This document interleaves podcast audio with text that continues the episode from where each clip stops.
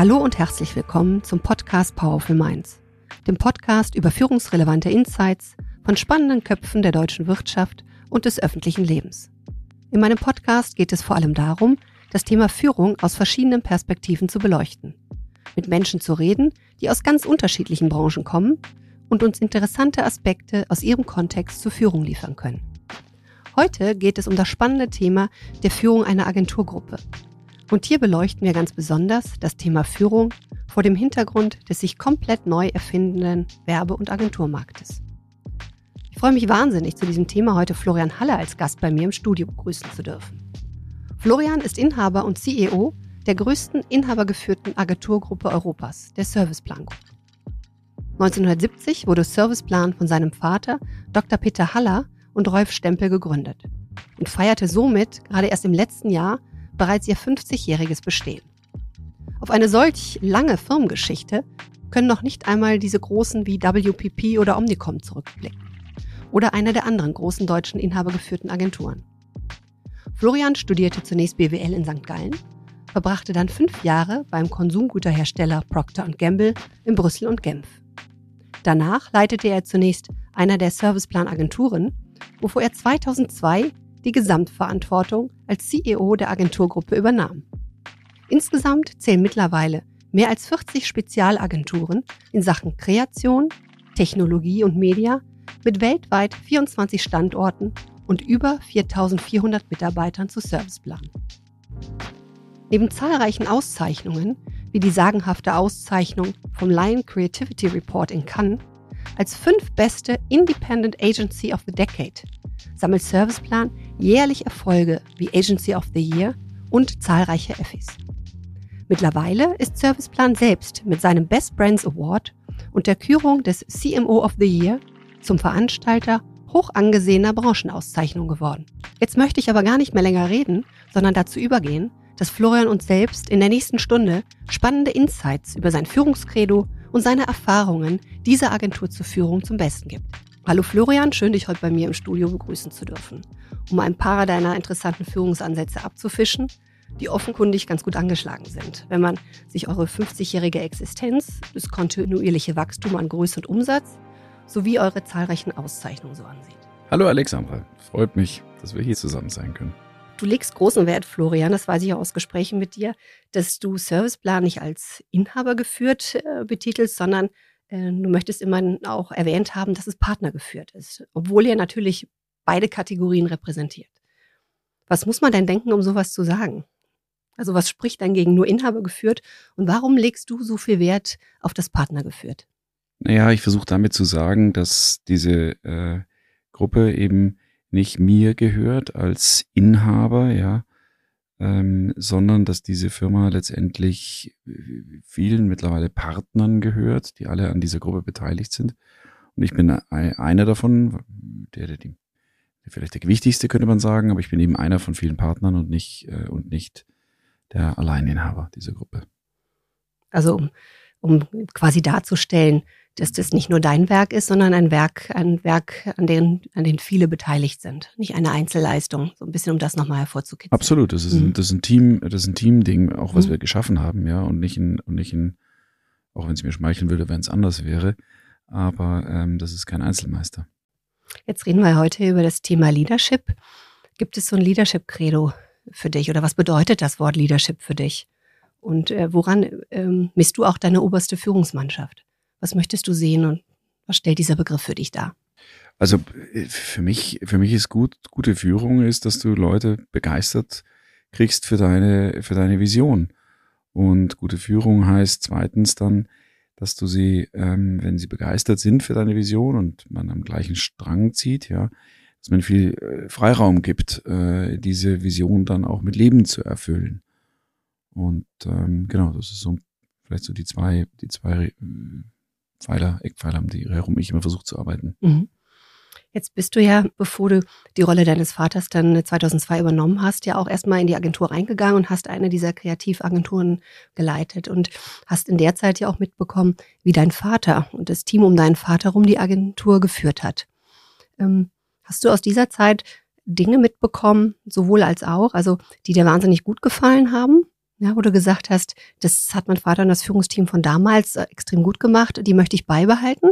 Und darüber hinaus natürlich auch interessant, was wolltest du dann nicht mehr machen? Was hast du bewusst anders gemacht? Also ich habe erstmal, ich habe immer versucht, den Gedanken zu vermeiden, mich zu differenzieren von meinem Vater oder das Gleiche zu machen. Man muss seinen eigenen Weg finden, ja, und der eigene Weg ist weder das Gleiche zu machen, noch bewusst alles anders zu machen. In beiden Fällen orientierst du dich ja dann doch irgendwie sklavisch an deinem Vorgänger, an deinem Vater, sondern muss, wie gesagt, so sein eigenes Ding, sein eigenes Ding finden. Ich äh, schätze meinen Vater heute noch für ganz viele, für ganz viele Dinge, die er bei uns in der Gruppe etabliert hat. Seine, seine äh, Ehrlichkeit und Rechtschaffenheit, die Wärme, die, äh, die, dir, die du da so bei uns im Unternehmen äh, wiederfindest, ähm, das Ausgleichende auch zwischen unterschiedlichen, unterschiedlichen äh, Positionen, ähm, das Mitnehmen, das sind schon Dinge, die mein Vater schon so gepflegt hat. Und trotzdem war natürlich die Agentur damals eine andere, als sie es heute ist. Sie war von der Größe eine andere, als sie heute ist. Und deswegen muss man natürlich trotzdem ein Stück anders führen. Du musst, ich habe mehr, viel mehr Partner, als mein Vater das hatte. Der hatte nur einen Partner. Mit diesen Partnern musst du anders umgehen als, als im klassischen Mitarbeiterverhältnis. Äh, und dadurch ergibt sich dann auch logischerweise ein Stück weit ein anderer Führungsstil. Mhm. Für dich auch an den Kontext angepasst, aber wie wir gehört haben, doch ganz schön viel auch von deinem Vater äh, mitgenommen. Ja, klar, mhm. klar. Wie würdest du denn deine Entwicklung über die jetzt, wir rechnen 20 Jahre, ne? 20 Jahre bist du jetzt in, in, der, in der Agentur, fast 20 Jahre nächstes Jahr. Wow, fällt mir jetzt gerade auf, sein 20-jähriges nächstes mhm. Jahr. Ähm, welche Entwicklung hast du in dieser Zeit durchlaufen, wenn du deine Führungsentwicklung so beschreiben würdest? Naja, ich habe mich natürlich schon äh, entwickelt und hoffentlich auch entwickelt, weil äh, zunächst mal hatte ich eben Verantwortung für eine Werbeagentur mit damals 30, 40 Leuten. Das war für mich damals schon ein Riesensprung, ehrlich gesagt, weil als ich bei Procter war, hatte ich ein Team mit drei, vier Leuten zu führen und dann plötzlich in, in, in eine ganze Agentur zu übernehmen. Das war schon ein Riesensprung. Also ich war dann schon, ich war schon am Anfang schon, schon überfordert. Und, ähm, und heute sind wir eben über 4000 Leute. Das ist natürlich ein Unterschied, wie du da, äh, wie du da führen musst. Und den Kernpunkt, glaube ich, den du, den du lernen musst, ist, ähm, auf welche Themen konzentrierst du dich, wo bringst du dich ein und in welcher Tiefe bringst du dich ein. Und viele machen den Fehler, dass sie sich auf zu viel zu vielen Baustellen einbringen oder auf den falschen Baustellen einbringen. Also das ist dieses Prioritäten, Prioritäten setzen. Und das Zweite ist, dass sie die Balance nicht hinkriegen zwischen, man muss sich schon ein Thema reinbewegen, auch als Führungskraft, ja, sonst hast du keine Glaubwürdigkeit bei den Leuten und kannst es auch nicht beurteilen, wenn du also zu oberflächlich auf zu vielen Baustellen rum, rumhüpfst. Auf der anderen Seite, wenn du dich zu sehr, zu tief rein, äh, äh reinbegibst, dann ähm, wirst du ineffizient. Dann kannst du nicht, mehr so, nicht mehrere Baustellen gleichzeitig bearbeiten. Und diese zwei Dinge, Prioritäten setzen und den, den, den Tief, Tiefegrad sozusagen des, des eigenen persönlichen Involvements zu finden, das ist aus, meinem Sicht, aus meiner Sicht eine Sache, die ich ja eben auch erst lernen musste. Das heißt, du priorisierst heute ein bisschen stärker und gehst nicht immer ganz, ähm, ganz tief mit rein. Absolut. Aufgrund absolut. auch der Situation, dass es der Kontext des Unternehmens so groß geworden ist. Ne? Klar. Mhm. Man sagt ja, dass der, diese erste Führungserfahrung so wahnsinnig prägend ist. Jetzt warst du bei Procter Gamble, du hast eben erzählt, hast da schon auch ein kleines Team gehabt.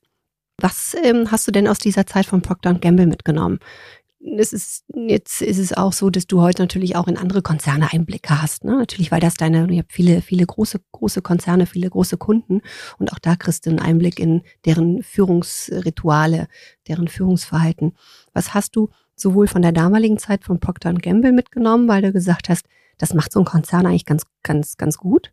Und was äh, ist das ein oder andere, was du vielleicht auch von deinen Kunden aufgabelst und sagst, Mensch, muss ich mal in Agentur ausprobieren?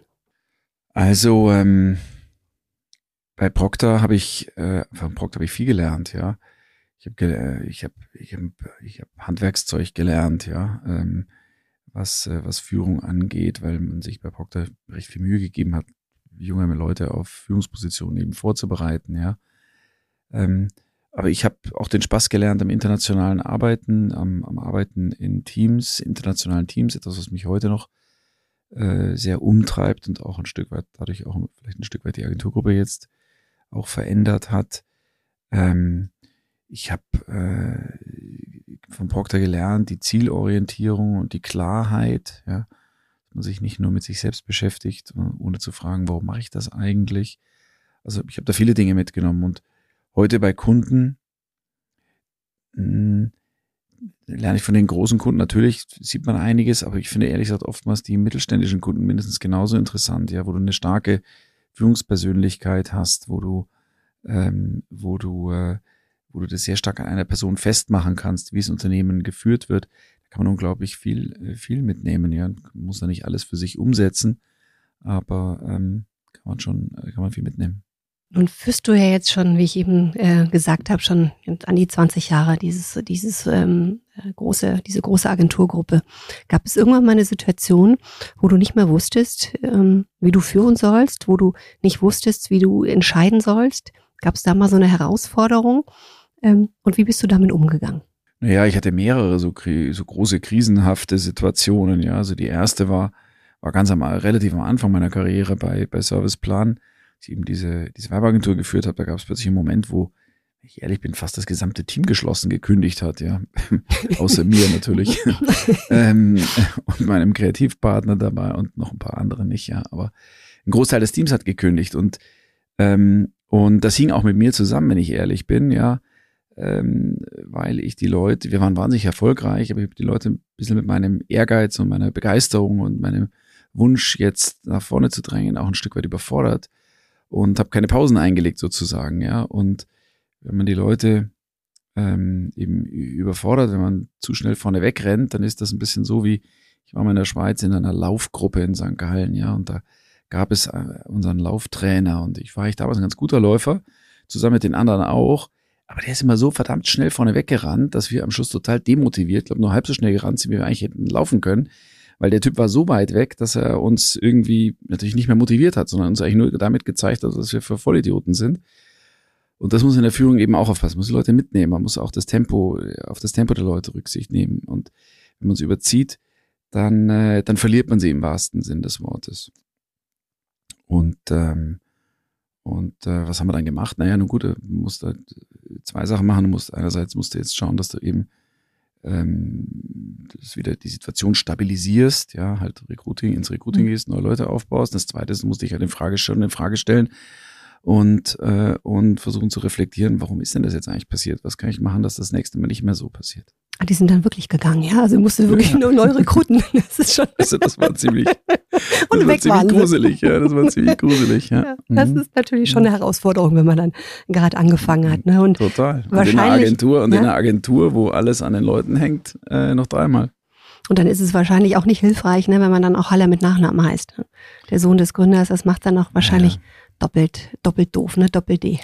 Ja, ja, wobei am Schluss, äh, am Schluss, ganz am Ende mhm. finde ich, wenn man eben, wenn man ähm, ein bisschen geschickt ist, dann lernt man eben aus diesen Situationen, ja. Mhm. Und, äh, und nimmt was mit. Und am Schluss, glaube ich, hat es mich weitergebracht, so blöd das auch klingt, ja. Mhm. Und äh, mir geholfen, besser zu werden am Ende des Tages. Nun vergibt ihr jährlich den Best Brands Award und ihr zeichnet Marken für ihre Erfolge in der Markenführung aus.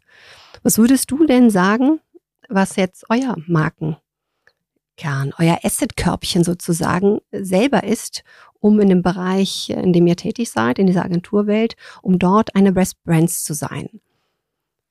Naja, wir sagen, wir haben uns für uns einen, einen kundenspezifischen Purpose, wenn du so willst, erarbeitet, ja. Und der heißt uh, We are building best brands.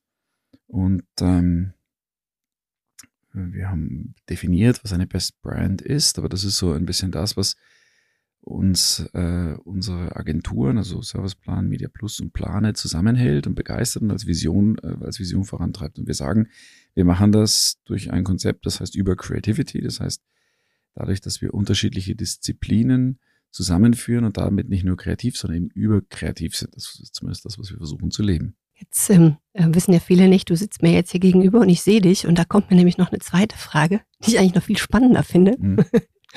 ähm, gibt es eigentlich einen idealen Markenauftritt eines Agenturinhabers? Also wann ist denn ein Agenturinhaber eine Best Brand? Und ich muss da so ein bisschen, ich meine, ihr seht mich jetzt nicht schmunzeln, aber ich muss jetzt gerade zurückdecken an eine Zeit, da war ich ähm, vor 15 Jahren mal bei euch in der Agentur und da habe ich dich, Florian, ähm, gesehen und du bist mir auch in Erinnerung geblieben. Und zwar hast du ein, eine total verrückt karierte Hose getragen. Ich weiß nicht, ob die gelb-braun kariert war, mit ein bisschen Rot und Grün noch drin. Mhm.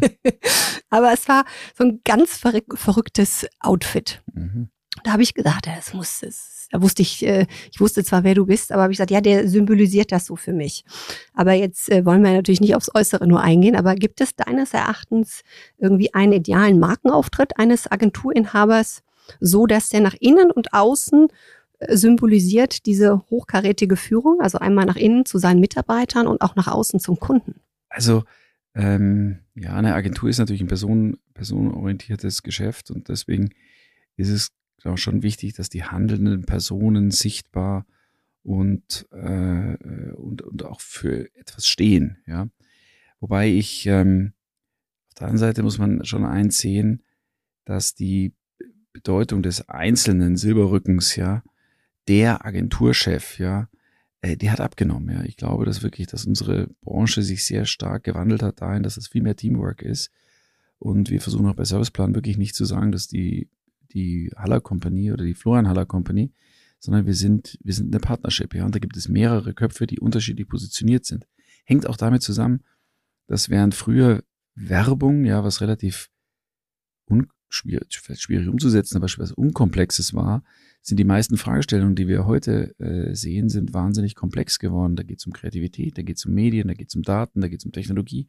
Und dafür kannst du als einzelner Kopf gar nicht stehen. Das heißt, es ist heute wichtiger, sich im Team zu, äh, zu profilieren, als zu sagen, wir haben den einen Alleskönner, Checker, äh, der oben steht und die Agentur alleine repräsentiert ja, wenn man so schön sagt, I hear what you're saying, aber ich bin, mhm. mir kommt da noch so der ein oder andere Gedanke, dass ich auch aus meiner Erfahrung natürlich, wenn ich beim Kunden bin, also bei euren Kunden jetzt bin, im Konzern bin ich ja auch tätig, die schmücken sich schon ganz gerne mit Agenturinhabern auch. Ja, es gibt ja viele kleine Agenturen, die tolle Kreativität machen, aber wenn dann am Ende so ein Pitch ist, dann, dann sehe ich schon auch, dass der, äh, dass die auch ganz gerne mal ein, ein, ein Springer oder ein Haller oder ja oder Mireille äh, da, äh, da vor sich sitzen haben und ähm, dass die das auch ganz gut finden. Hat sich das wirklich verändert? Ja, das hat sie, doch, das hat sich wirklich verändert. Also es war früher viel, viel ähm, mehr auf eine einzelne Person, auf den Star-Kreativen, auf den Star-Berater bezogen, als das heute, als das heute der Fall ist. Es ist heute wirklich mehr Teamwork und mhm. das musst du, glaube ich, auch in der ähm, Profilierung einer Agentur auch viel mehr zur, zur Geltung bringen. Aufgrund dieser wachsenden Komplexität. Ne? Ja, dass natürlich Einzelpersonen mhm. immer noch eine, eine oder dass, dass, dass diese Personen immer noch eine besondere Bedeutung haben, ja, viel wichtiger in der Außenwirkung sind, als bei einem Maschinenbauer das Management in der Außenwirkung vielleicht von Bedeutung ist. Das ist unbenommen. Aber es ist heute in der Regel, glaube ich, nicht mehr einer, sondern sind in der Regel mehrere, mehrere Leute, also wenn es gut geführt ist, die für unterschiedliche Kompetenzen stehen. Das leitet ganz gut über zu, zu, dem nächsten Punkt, den ich gerne mit dir besprechen würde, zu dem Punkt äh, Diversity, also zu dieser Unterschiedlichkeit. Diversity ist ja nicht erst seit gestern etwas, was auf, bei vielen Firmen auf den Webseiten steht, auch fürs Employer Branding wichtig ist. Und wie sieht das diesbezüglich bei euch aus? Also Mann, Frau, S und äh, mit körperlichen ähm, ähm, Einschränkungen, alt und jung. Ähm, ich habe bei euch auf der Webseite gelesen, ihr habt eine 33-prozentige Frauenquote in der Führungsebene. Zumindest steht es da so. Jetzt runzelst du die Stirne. Wusstest du das nicht? Ich dachte, die Zahl wäre 38, ehrlich oh, gesagt. Ja, ja das, das ähm, dann aber, sogar ähm, noch höher. Mhm. Ähm, Auf jeden Fall, wenn ihr so eine hohe Frauenquote habt, jetzt weiß ich ja von dir, du hast auch drei Töchter. Jetzt könnte ich mal ganz plump fragen, ebnest du da den Weg für deine Nachfolge einer deiner Töchter schon? Oder waren es tatsächlich immer, also habt ihr diese Quote erreicht, weil ihr, weil ihr das bewusst wolltet oder waren das auch immer die besten Bewerberinnen? Also wie ist das entstanden? Rein zufällig oder weil ihr das gezielt angegangen seid? Also erstmal, du bist nett zu mir, ja. Weil du sagst, die, die, die, äh, die Zahl ist so hoch. Ehrlich gesagt, ich finde sie gar nicht so hoch, mhm. ja. Ich würde gerne auf Dauer auf eine 50-50-Quote kommen, mhm. ja. Ähm, woher kommt das? Das kommt aus zwei, aus zwei Überlegungen, ja. Der eine ist, das vielleicht, man sagt immer, es gibt den wirklichen Grund und den, äh, den, den guten Grund, ja. Ähm, der, der wirkliche Grund ist ehrlich gesagt, dass ich tatsächlich mit Serviceplan ein bisschen dazu beitragen möchte, dass wir in einer Welt sind, wo Menschen unterschiedlicher Herkunft, unterschiedlichen Geschlechts, unterschiedlicher Lebensformen letztendlich das Gleiche erreichen können. Ja, das ist mir wirklich ein Anliegen. Und das ähm, ja, das hängt auch mit meinen Töchtern zusammen, ja, dass ich die gerne, dass ich dazu beitragen möchte, dass die äh, einen kleinen Beitrag, Mini-Beitrag leisten möchte, dass die mit in der Welt kommen, ja, wo sie genau die gleichen Chancen haben wie äh, ihre nicht existenten Brüder.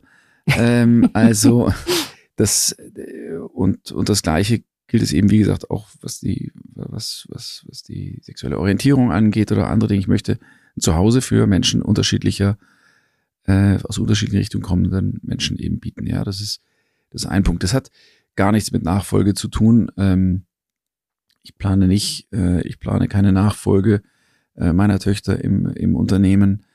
Ähm, das hat damit nichts zu tun, das ist mehr eine grundsätzliche, eine grundsätzliche Einstellung und auch etwas, was mich antreibt. Ja, der gute Grund, äh, das war der wirkliche Grund, der, der gute Grund ist, dass es tatsächlich so ist, dass du einfach, dass gemischte Teams ähm, stärker sind als, äh, als, äh, als einseitige Teams. Und wenn du nur als Männerhaufen unterwegs bist, wirst du weniger erfolgreich sein, als wenn du gemischte äh, Teams hast zwischen Männern und Frauen. Das gleiche gilt übrigens für reine Frauenteams auch.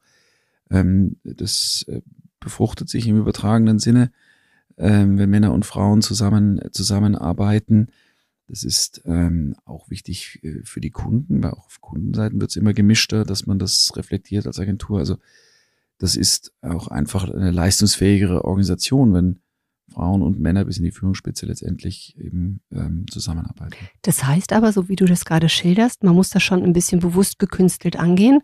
Denn wenn man, wenn man nur rein danach rekruten würde, wer gerade der Beste am Platz ist, dann hat man das ja nicht unter Kontrolle, ne?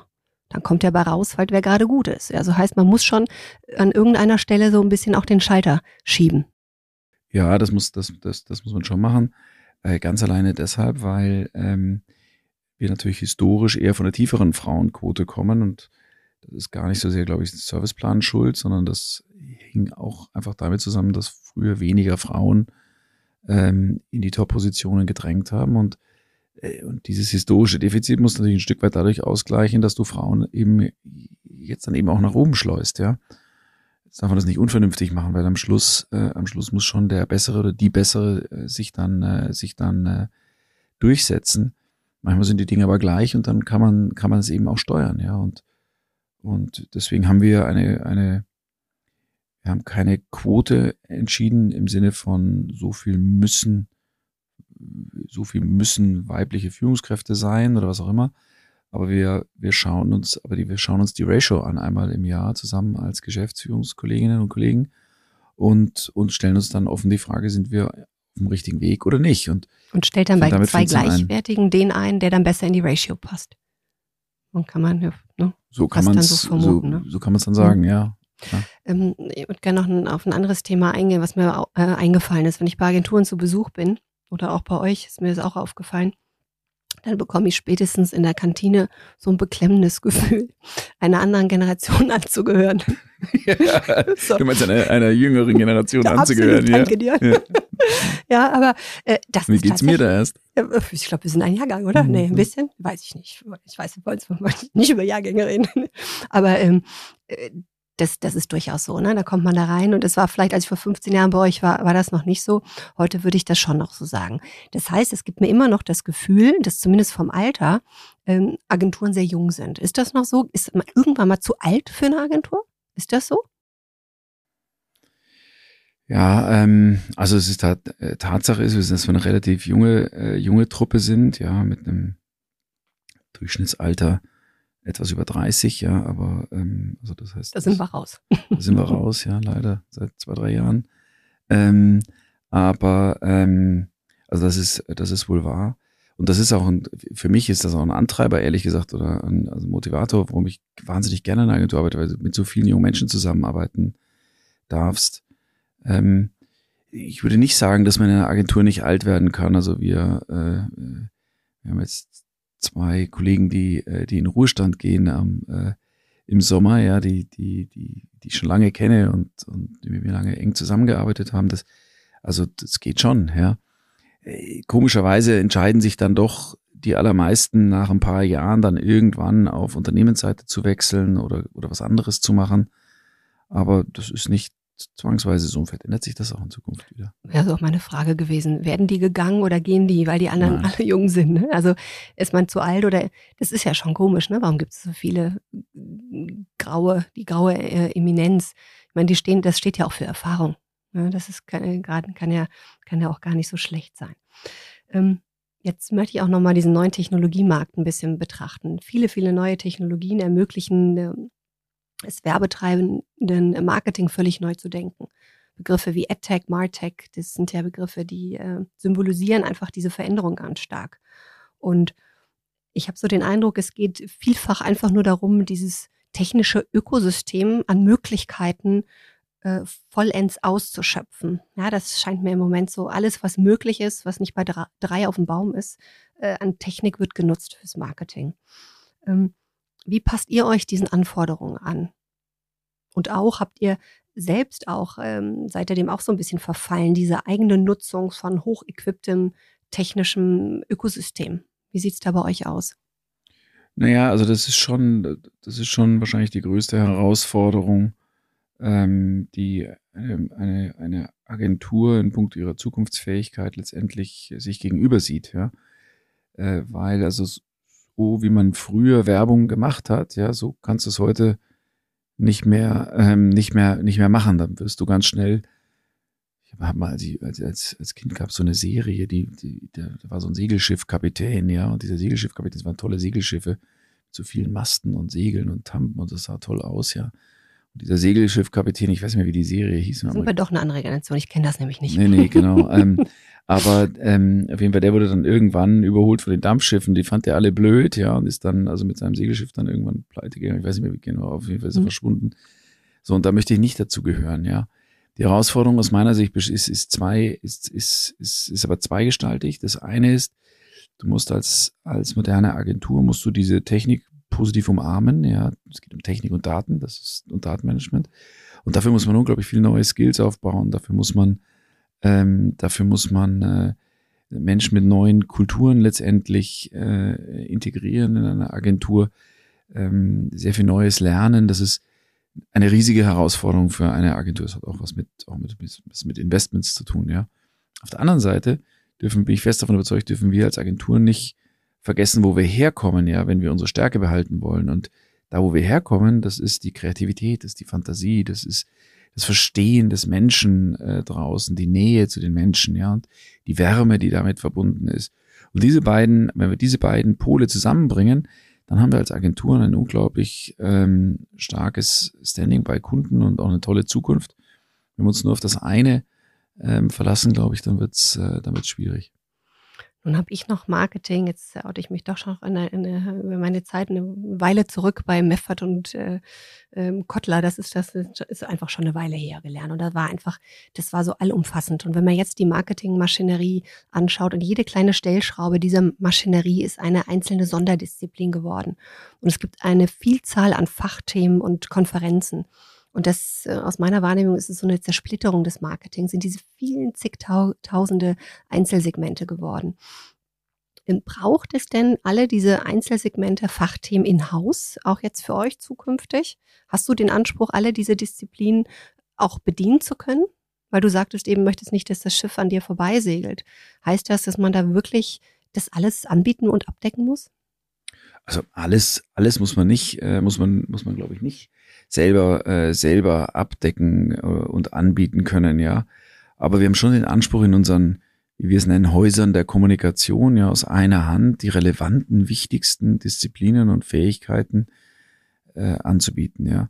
Ich glaube nicht an virtuelle Konstrukte, das gibt es immer wieder in unserer Branche, ja, wo sich dann Leute zusammentun, die dann im Zweifelsfall sich überhaupt nicht kennen und keine gemeinsame Kultur haben. Das Daran glaube ich nicht. Also du musst schon das Wichtigste, die wichtigsten Themen und für uns ist das, wir haben das definiert als Creative and Content, Media and Data und Experience and Technology.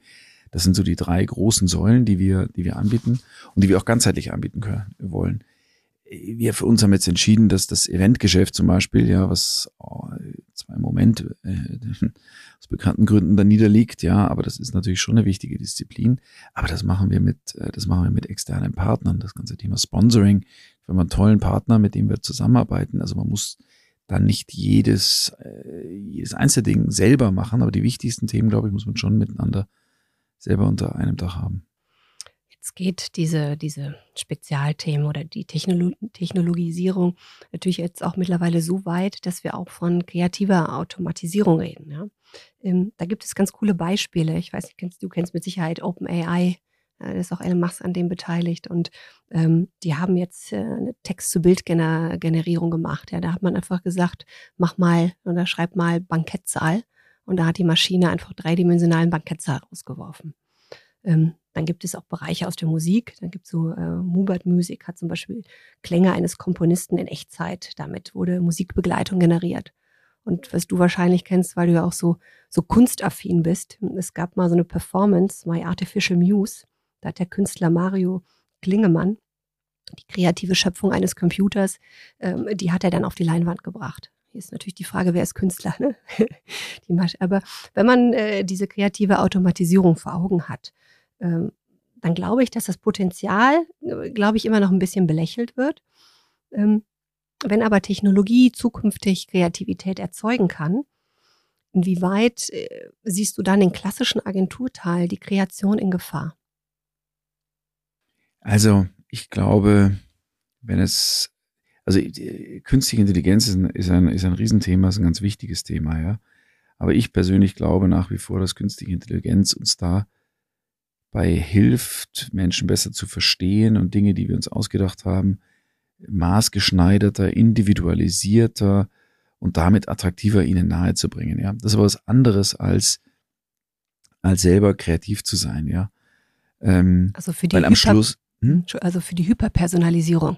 Ganz genau. Also wenn wir mhm. wenn wir wenn wir sagen, wir haben eine eine Idee für eine für eine Automotive-Kampagne, sagen wir mal, ja, dann kannst du die in tausenden Varianten an sehr klar spitz definierte Einzelprofile oder Cluster letztendlich ausspielen und durch diese Individualisierung dann effizienter machen. Das, das kannst du, glaube ich, mit, mit künstlicher Intelligenz hinkriegen. Ist gar nicht so leicht, wie ich jetzt sage, ja. Also auch da, das ist, auch da wird noch, auch da brauchen wir noch ein bisschen Zeit, aber das geht, ja.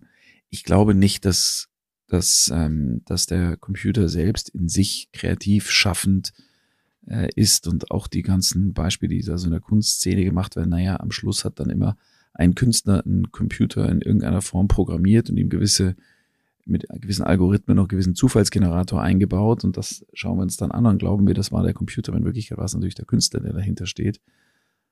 Und ähm, ob das dann gute und tolle Kunst und inspirierende Kunst ist, dann nochmal eine andere Frage.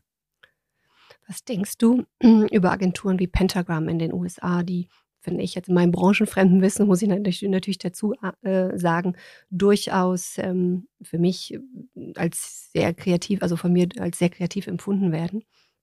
Und diese, äh, diese Agentur Pentagon, die kauft ähnlich wie ihr viele, viel dazu, auch weltweit dazu. Und ähm, aber natürlich ausschließlich im Kreativbereich. Ist das vielleicht ein beachtenswerter Ansatz, dass man bei all der Technologisierung nur auf den Kreativbereich setzt, bei diesen Einzeldisziplinen, und andere das andere machen zu lassen. Also vielleicht kommt es auch zu einer Trennung zwischen kreativen und ausführenden Agenturen. Und dann ist diese Besetzung der Nische auch ganz spannend. Ja, ich kann Pentagram nicht so richtig beurteilen, ehrlich gesagt. Ähm, ähm, wir versuchen übrigens nicht zu viel dazu zu kaufen. Wir, kaufen schon mal international was, also beteiligen uns Agenturen, um, um, um äh, um bestimmte Lücken zu schließen und auch Geschwindigkeit zu haben. Aber in der Regel versuchen wir schon aus uns selbst herauszuwachsen. Alles andere finde ich relativ ungesund. Ähm, die Trennung von Ausführen zu kreativ, ähm, die ist nicht neu. Die gab, die gab, da kommen eigentlich, also es gibt eine Reise der Agenturen und die erste Reise war eine Agentur hat alles gemacht, die sogenannte Full Service Agentur, da hat sich es aufgesplittet, dann hat man die Produktion getrennt von der Kreation, ja. Im Moment sieht es eigentlich eher so aus, dass der Trend schon wieder geht, dass die Dinge eher wieder zusammenwachsen, weil wo ist denn ganz genau die Trennung zwischen der kreativen Idee und der Ausführung, wenn ich jetzt eben künstliche Intelligenz brauche, um, äh, um meine Kampagne noch erfolgreich noch näher an den Kunden ranzubringen. Ähm, also da geht eigentlich im Moment geht eher der, der Trend hin Richtung zu End-zu-End. Also, dass du einen Kunden ganzheitlich aus einer Hand, aus einer Hand betreust. Wenn man aber jetzt diese Automatisierung betrachtet, die immer mehr möglich wird, ja, und auch die Technologisierung, dann wird auch ähm, das Arbeiten von Agenturen das Produkt auch immer mehr skalierbar. Und das macht es natürlich auch für Finanzinvestoren plötzlich interessant. Ja, also ich kann mich nicht erinnern, dass vor 20 Jahren Finanzinvestoren groß auf Agenturen geschaut haben. Ähm, das hat sich aber auch verändert äh, aufgrund dem, äh, aufgrund des Einsatzes von äh, skalierbarer Technik. Ähm, wie sind denn deine Pläne? Wie wappnest du deine Firma davor, dass sich jetzt in diesen stark verändernden Zeiten nicht diese Finanzinvestoren vorpreschen und hochtechnologisierte Firmen erschaffen, ähm, gegen die ihr dann wirklich auch Schwierigkeiten hättet, einfach auf, weil die sich Technologie dazu kaufen ähm, und das einfach so richtig hoch, hochskalieren? Was ist so deine Idee dazu? Ja, das ist eine gewisse, das ist natürlich eine gewisse Gefahr. Also wir, ähm, äh, wir sehen, also in Deutschland gibt es, gibt es so ein paar Digitalgruppen, ja, die von Private Equity Firmen letztendlich zusammengekauft worden sind. Ähm, die erste, die, die, äh, die, die es da gab, war die UDG. Ähm, äh, das Problem, das die Finanzinvestoren haben, ist, dass sie zwar äh, Teams und Leistungseinheiten zu, schnell zusammenkaufen können und ähm, haben aber dann in der Regel das Problem, das dann zu einem großen Ganzen auch wirklich zusammenzufügen, die Kultur, die du brauchst in einer Agenturgruppe, wo du zusammenarbeiten willst, eben dann auch hinzubekommen. Und deswegen sind die meisten dieser schnell zusammengekauften Branchenkonzepte, die Private Equity Leute eben zusammengekauft haben, nicht so erfolgreich. Das zweite ist, dass ähm, ich ja glaube, dass wenn du in unserem Bereich gehst, musst du ein bisschen Ahnung davon haben, ja. Und das ist ähm, und wenn du nur ein Excel-Sheet bedienen kannst, dann ist, dann tust du dich schwer, die Dinge zu beurteilen. Und das ist meinem, meinem Gefühl nach der zweite Grund, warum Private Equity äh, sich schwer tut äh, in unserem, äh, in unserem Bereich. Das heißt, der, der ähm, nicht ganz so finanzstarke Architekt baut sein Haus immer noch besser als der, der reiche Investor, der noch nie ein Haus gebaut hat. Ne? Das steht Leicht, wahrscheinlich ja. ein bisschen solider mhm. da. Mhm.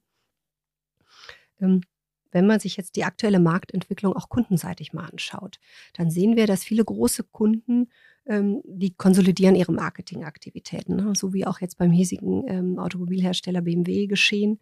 Aus einer Anzahl von 100 Einzelagenturen äh, wird dann vielleicht nur noch eine Handvoll.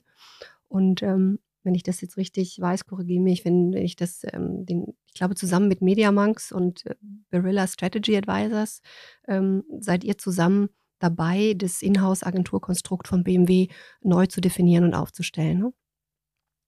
Ähm, jetzt kommt mir da so ein ganz blöder Gedanke. Das sieht für mich so aus, erfindet sich der Kunde neu, bevor ihr euch als Agentur neu erfindet. Na, also das hat sich ja was verändert. Seid ihr jetzt, wer, wer ist der Henne, wer ist Ei, wer, wer folgt? Ja, ja, das ist eine gute, das ist eine gute Frage. Das ist, ähm, wenn, wenn man von digitaler Transformation redet, dann guckt, guckt man immer gerne zuallererst auf Agenturen, die sich transformieren müssen. Was man dabei vergisst, ist, dass die Veränderung auf Kundenseite, die die Digitalisierung der, der gesamten Medienlandschaft eben zur Folge hat, noch eine viel größere Herausforderung ist, ja. Weil wir sind es gewohnt, uns relativ schnell umzuorganisieren und sind äh, dadurch auch nicht so schwerfällig für Kunden ist das viel, viel, äh, die viel größere Herausforderung, ja. Und, ähm, und äh, bei BMW ist das ein klassischer Fall, wo auf der einen Seite der Kunde entschieden hat, sich zu transformieren, sich zu verändern und gleichzeitig eben den Auftrag an die Agenturen gegeben hat, ein, ein, ein, ein, ein radikal neues Agenturmodell, was eben ein Berater, einer, der die, ähm, der die kreative Produktion macht und einer, der eben ähm, äh, das, das Steering macht, die Internationalisierung und, äh, und die inhaltliche Führung macht, eben zusammenzuschließen. Zu schließen. Das ist ganz spannend, dass du das sagst, dass ihr als Agentur doch beweglicher seid als der Kunde. Da habe ich äh, Anfang des Jahres war im Handelsblatt äh, eine Aussage von Thomas Strehrath, der ist ja der CEO von, von Mediamonks, und der hat gesagt, dass die klassischen Agenturen sich schwer tun werden, ähm, äh, den Kunden da zu folgen oder den Kunden, den Kunden diesbezüglich zu bedienen. Er sieht die Strukturen aus klassischen Agenturen einfach noch als zu starr an. Und wenn man jetzt Mediamonks kennt, die gibt es einfach noch nicht so lange, ja. Die sind gerade sozusagen erst entstanden und können sich in ihrer Entstehung ja noch so ein bisschen morphen. Ja, die können ja noch den, den Kundenbedürfen sich anpassen. Ihr seid jetzt über 50 Jahre gewachsen. Kriegt ihr das denn hin? Also äh, Thomas Strehrath in Ehren. Ähm, äh, Mediamonks ist eine sehr gute ähm, Produktionsfirma für, ähm, für kreative Assets, wie wir, wie wir so, wie wir nennen, aber so neu, ähm, wie, äh, wie er uns allen vermitteln will, ist das jetzt eigentlich nicht. Und ähm, wir machen das ja zentral in Holland, aus Holland heraus, ist auch wahr. Aber so ganz total, so total ganz radikal neu ist das jetzt auch nicht. Also muss man immer ein bisschen abschichten, äh, finde ich, was, äh, was jetzt gut verkauft und was, ähm, äh, was in Wirklichkeit dahinter ist. Ähm, ich, ich weiß nicht, ich, ich möchte nicht über alle möglichen klassischen Agenturen reden. Das ist wie immer ein Markt, der sich verändert. Da gibt es welche, die wollen sich nicht verändern. Mein Beispiel von dem Segelschiffkapitän und die finden es schön, wie es damals war und haben eine gewisse Romantik äh, zu früher, ja. Und andere, die, äh, die schaffen das und die verändern sich. Verändern sich. Und ich glaube für uns, äh, wir haben an mehreren Stellen gezeigt, dass wir uns dramatisch verändert haben. Und wenn wir das nicht getan hätten, dann wären wir nicht von vor 20 Jahren 350 Leuten heute auf 4.500 Leute hoch, äh, äh, hochgegangen. Wir haben digital, wir machen heute mehr Umsatz im digitalen Bereich als im, als im nicht digitalen Bereich. Wir haben völlig neue, ähm, neue Disziplinen an Bord genommen, von Data über Tech und so weiter. Wir sind international geworden. Also, das, wenn ich sagen, viel mehr Veränderung geht gar nicht, aber ähm, da ist schon, da hat sich wirklich viel getan und das ist aus dem, äh, aus dem Wunsch, uns zu verändern, letztendlich herausgekommen, aber auch an der Neugier und der Begeisterung, äh, die uns immer noch heute umtreibt. Ganz gut, wie du das gerade nochmal erwähnt hast. Man denkt ja zum, im ersten Blick, wenn man hört 50 Jahre, 50 ne, Jahre, dann denkt man wirklich an starre Strukturen. Aber mhm. über die Zeit jetzt ähm, wart ihr ja in einem konstanten Change. Ja, also sind ja. das, ihr seid gewachsen, ihr seid, euch gibt es zwar 50 Jahre, aber ihr habt nicht 50 Jahre das Gleiche getan. Ne? Überhaupt nicht. Mhm. Und ehrlich gesagt, wenn, wenn wir fünf, wenn, auch wenn wir die letzten 20 Jahre immer das gleiche getan hätten, dann hätte ich nicht Lust, äh, das wird ja langweilig irgendwann, das, äh, äh, das zu führen, ja. Also mein Job, finde ich, hat sich, hat sich alle paar Jahre wirklich dramatisch verändert und, und das ist, und das ist toll. Und ich glaube, dass so muss man heute versuchen auch zu sein, um eben, dass man mit dieser Geschwindigkeit ähm, der Veränderung auch mithält. Wenn man einem Kunden dabei hilft, Inhouse Lösungen selbst zu entwickeln. Sägt man da nicht so ein bisschen am eigenen Ast? Ja, ähm, natürlich ist das so ein Gedanke, der einem natürlich als Agenturchef dann äh, irgendwie kommt. Aber weißt du, ich bin helft, der Meinung. Hm? Ihr helft nur ein bisschen.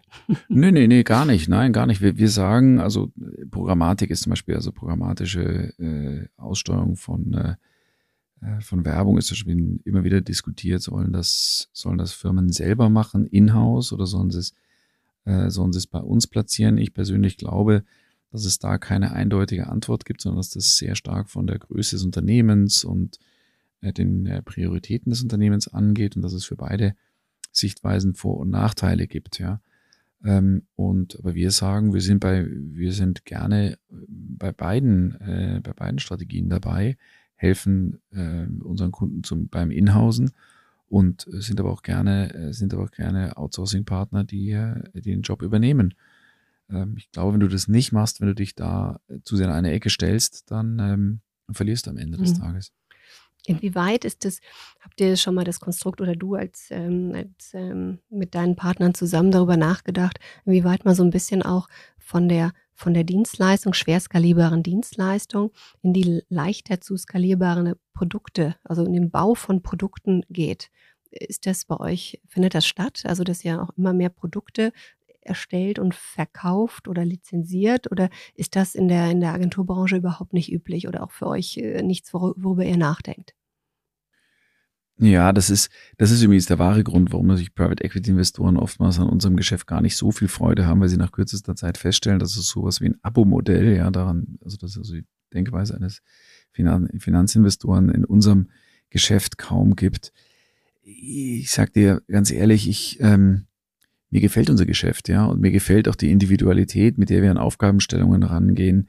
Bisschen wie Unternehmensberater, ja, wo du auch nicht x-beliebig skalieren kannst, sondern wo du dich auf die, äh, auf den Kunden einstellen musst und auf die Einzelsituation einstellen musst, das macht mir ehrlich gesagt Spaß und ich, wir, wir, ich habe gar nicht so, ein, so einen Wahnsinnsdrang hin, standardisierte Produkte zu verkaufen. Bei mir macht das Spaß, so wie mhm. äh, was wir da tun.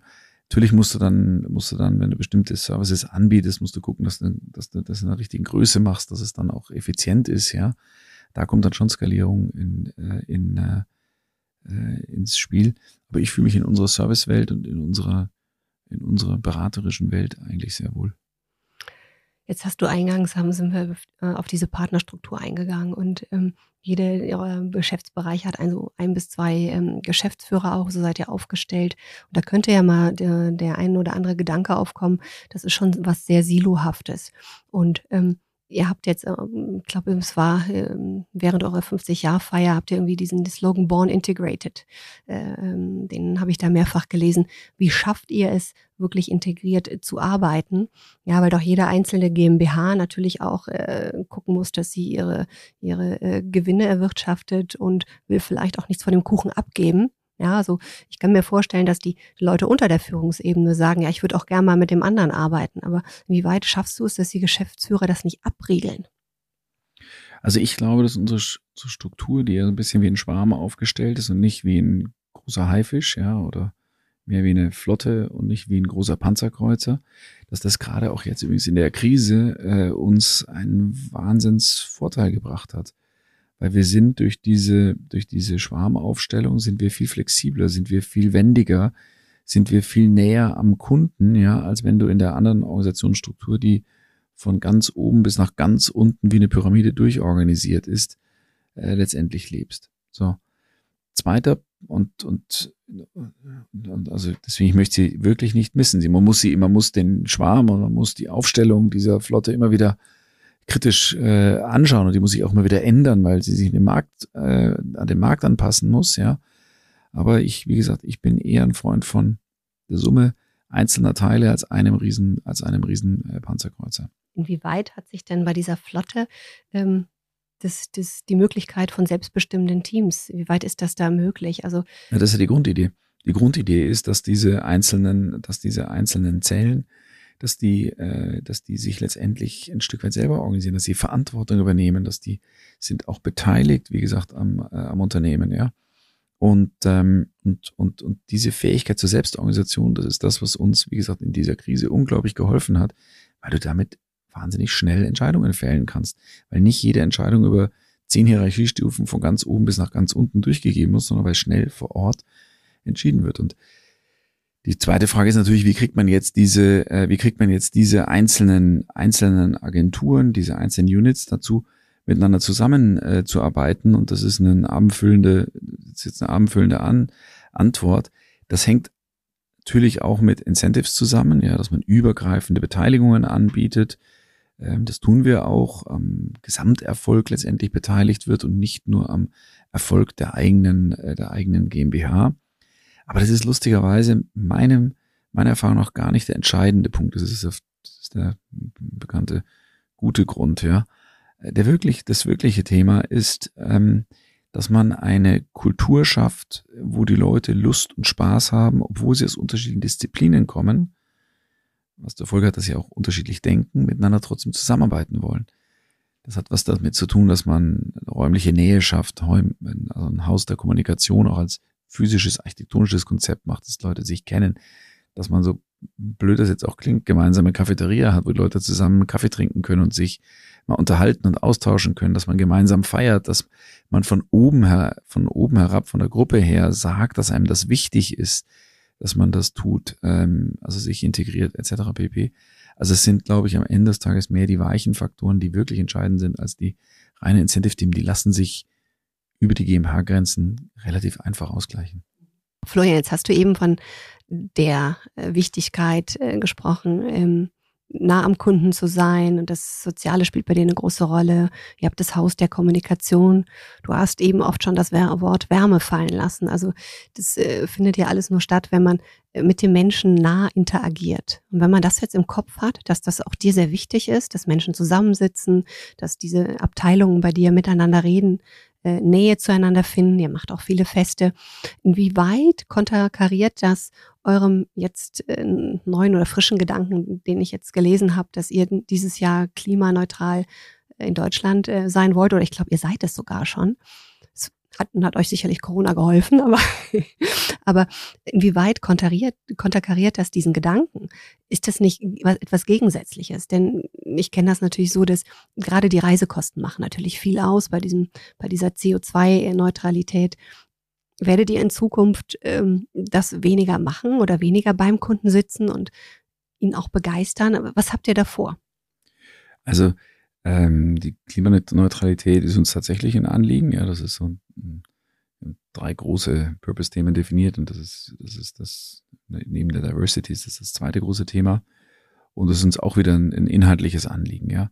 Ähm, wir sagen aber nicht, dass wir nicht mehr reisen können, ja, und alle nur noch die Luft anhalten, äh, um gar kein CO2 mehr auszustoßen, sondern wir sagen, äh, wir haben zunächst, wir sagen zu, zum einen mal, wir versuchen zu reduzieren, ähm, soweit das geht. Da geht ja viel mehr, als man im ersten Moment glaubt. Du kannst deine Fl Fahrzeugflotte umstellen, du kannst Teil der Reisen auf, äh, auf Bahnen umstellen, du kannst äh, ähm, du kannst äh, Fahrräder äh, sponsoren, du kannst äh, äh deine Energie auf, äh, auf äh, nachhaltige Energie umstellen und so weiter und so weiter. Und das, was dann nicht mehr geht, ja, das, ähm, äh, das gleichen wir aus über CO2-Zertifikate. Und äh, wir lassen uns einmal im Jahr ähm, eben auch dann zertifizieren und zu sehen, dass es wirklich ausgeglichen ist. Aber wie gesagt, also es gibt immer noch einen bestimmten Teil, der durch Reisen unvermeidlich ausgestoßen wird ähm, oder andere Aktivitäten, die wir dann einfach ausgleichen. Und so muss man das, glaube ich, auch mit der Kundennähe sehen, die ähm, äh, ja, ich glaube, dass natürlich Wärme im persönlichen, im persönlichen Miteinander entsteht. Der Fairness muss man aber schon sagen, dass wir gelernt haben in der Corona-Krise, dass du nicht immer physisch zusammensitzen musst, sondern dass du viel eben auch äh, über, über den Bildschirm machen kannst. Und dass auch da eine gute Beziehung entsteht. Ja, nicht, das reicht nicht, das ist nicht alleine, aber du kannst viel ersetzen, wofür du früher auf jeden Fall gesagt hast, muss ich jetzt den Flieger, müssen wir jetzt persönlich besprechen. Jetzt ist das ja schon mal top, ja sehr top zum Klima seid. Jetzt möchte ich mal gerne gucken, wie top seid ihr denn mit euren Mitarbeitern? Ich habe mich da mal ein bisschen schlau gemacht und habe mal Kununu angeguckt und da habt ihr super outstanding Bewertungen. Ähm, jetzt habe ich parallel aber noch eine Studie von der Deutschen Hochschule gefunden, die ist ein paar Jahre alt, die ist jetzt drei Jahre alt, von 2018. Und die kam bei der Umfrage aber zu dem Ergebnis, dass Agenturen leider immer noch recht schlecht abschneiden. Das war jetzt nicht ihr, sondern allgemein Agenturen. Und zwar in den Bereichen Arbeitszeitmodelle, Aufstiegschancen, Life Balance und Bezahlung. Ähm, und interessanterweise bei der Studie ist, es wurden die in den Agenturen befragt und die Anwärter, also die gerne in eine Agentur gehen würden. Und interessanterweise haben die aus einer Agentur alles noch viel schlechter eingeschätzt. Das ist blöd. blöd, ja, genau. Und mhm. es gibt ja gerade auch eine, eine, Initiative, ich glaube, äh, genau, das war von Reinhard Springer, ne? Der, der hat jetzt so eine neue Initiative Proud at Work aufgesetzt, indem er auch noch Firmen äh, besonders fördert, junge Firmen, die die Auszeichnung Great Place to Work erhalten haben. Ähm, was, was macht ihr hier in, dieser, in, in, äh, in diesem Bereich? Wie seid ihr da aktiv? Also es ist ein brutal wichtiges Thema für uns, ja. Ähm, mich, äh, wir, wir sagen, wir haben vier, vier Dimensionen unserer, äh, unserer Agentur, die für uns wichtig sind und die nennen wir Kick und ein, ein C steht für, für Colleagues, ja. Ähm, also das heißt, die Zufriedenheit der Leute mit uns, ähm, die Reduktion der Fluktuation, dazu gehört und, und die Diversität in den Teams ist ist äh, eine von vier Dimensionen, die uns äh, wirklich super essentiell ist. Ähm, dazu kommt auch wieder ehrlich gesagt, dass auch, dass ich auch ganz persönlich, denn, denn, denn ich möchte eine, eine, ich möchte für eine Firma stehen, die Menschen ein tolles Umfeld bietet, ja, wo sie sich auch wohlfühlen und geborgen fühlen und wo es auch Spaß macht zu arbeiten, ja. Also es ist schon auch ein Stück intrinsisch äh, äh, motiviert, ja. Aber ähm, und, und, und ich glaube, ja, bei uns ist nicht alles perfekt, das ist gar keine Frage. Und es gibt, gibt auch bei uns äh, Führungsschwächen und, und, und Fehler, die gemacht werden. Aber im Großen und Ganzen glaube ich, ähm, sind wir, sind wir ein schöner Platz zum Arbeiten.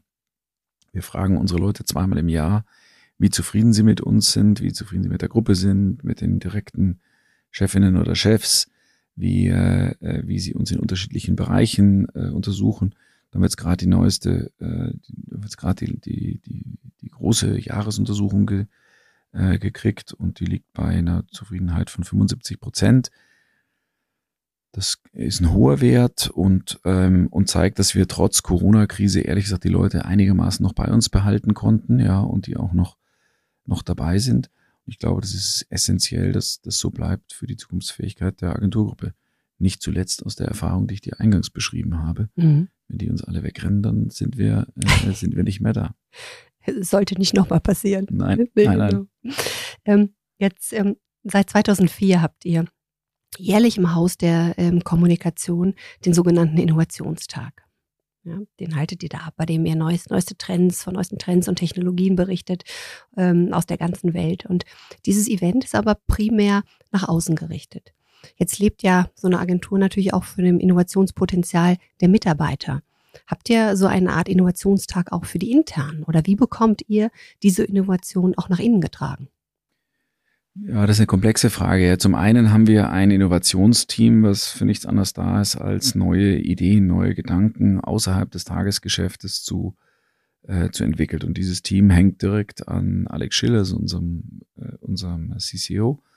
Und ähm, das ist eine Quelle für Innovationen, neue Projekte und, äh, und somit sehr wichtig für uns. Das andere was allerdings in der Fläche wahrscheinlich noch entscheidender ist, ist, glaube ich, dass man, dass wir einen Mindset haben müssen, ja, neue Dinge einzufordern von unseren Agenturen und offen zu sein, auch neue Ideen mal umzusetzen, ja. Und deswegen ist eine zweite große Dimension ist in unserem Kick, das I steht für Innovation, ja. Und wir müssen uns selbst immer wieder fragen, haben wir neue innovative Ideen und ähm, sind wir offen für Neues auszuprobieren? Dazu gehört dann eben auch mal Fehler machen zu dürfen, ja. Und diesen Mindset zu erhalten, das glaube ich ist wahnsinnig wichtig. Und je größer du wirst, umso schwerer tust du dich da. Mhm. Ja, vor allen Dingen das durch diese 4400 Mitarbeiter zu tragen, ne? Klar. Stets den Innovationsgedanken hochzuhalten. Ja. Aber du hast doch wiederum auf der anderen Seite wieder Vorteile, weil du natürlich, wenn du ein ganz kleines Team bist und eine innovative Idee verfolgst und die verboxt, hast du gleich ein ganz großes finanzielles Problem.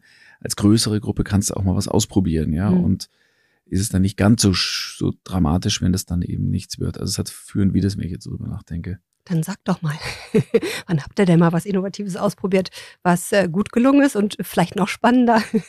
wann habt ihr gemerkt, äh, vielleicht war der, wir, wir, begründen es dann so mit, ihr wart zu früh für den Markt. Mhm.